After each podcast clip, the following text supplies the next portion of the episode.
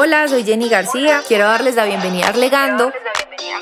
Arlegando es un podcast creado para artistas, creativos, influenciadores digitales, músicos, actores, filmmakers y en general todas las personas que hacen parte de la industria del entretenimiento para darles herramientas legales que les sirvan para fortalecer sus carreras en la industria del entretenimiento. Todos los que quieran y necesiten conocer y tener más herramientas para hacerla en grande al derecho.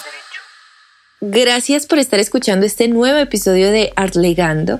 Hoy queremos hablarles de un tema súper interesante y desconocido en este país, como es la publicidad encubierta.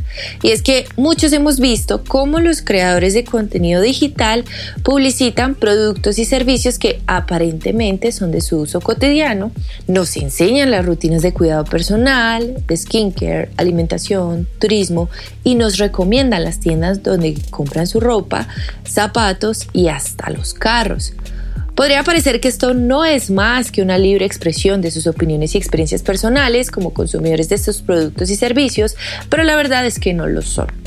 Aunque en Colombia todavía no pasa que las autoridades administrativas investiguen con juicio este tipo de conductas, lo cierto es que en el mundo existen tendencias para regularlas como una modalidad de publicidad engañosa. En España, por ejemplo, está expresamente prohibida por la ley de publicidad la publicidad encubierta y es como una obligación de comunicar a los usuarios el carácter comercial de los anuncios.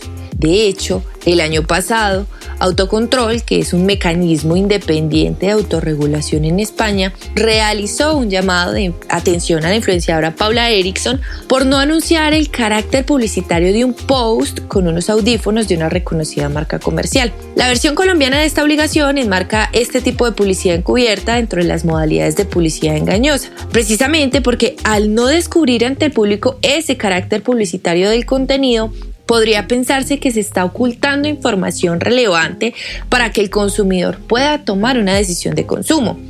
A pesar de que los estudiosos del tema han logrado algunas conclusiones al respecto, lo cierto es que en Colombia todavía no se aplican sanciones a este tipo de conductas.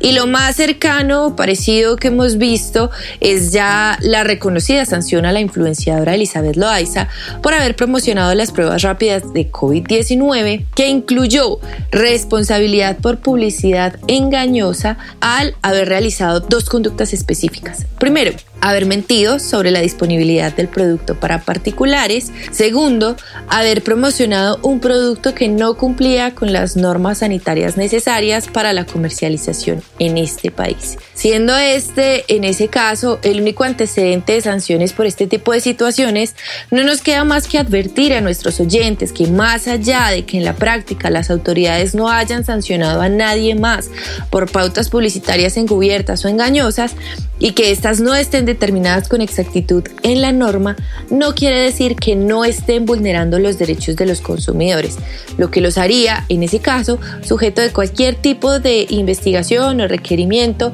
por defraudar a los consumidores o a sus seguidores en el grado de publicidad engañosa. ¿Esto por qué? Porque no les ofrecen información completa, integral, que eh, puede llegar a determinar de alguna manera la decisión de consumo de los seguidores. Y no anunciar esa relación comercial puede ser esa información que determine esas decisiones de consumo. Nuevamente, gracias a todas las personas que nos siguen escuchando, que nos siguen en nuestras redes sociales, arroba artlegalmanagers y nos visitan en nuestra página web www.artlegalmanagers.com. Los invitamos a seguir compartiéndonos sus dudas para que podamos resolverlos en los siguientes episodios. Quiero dar un agradecimiento especial a todas las personas que han hecho parte de este proceso y que se han comunicado con nosotros para agradecernos, para hablarnos sobre este contenido valioso que estamos aportando. Queremos seguir con construyendo industria con todos ustedes y nuevamente les agradecemos la oportunidad de permitirnos hacer parte de todos estos procesos. Un abrazo, chao, chao.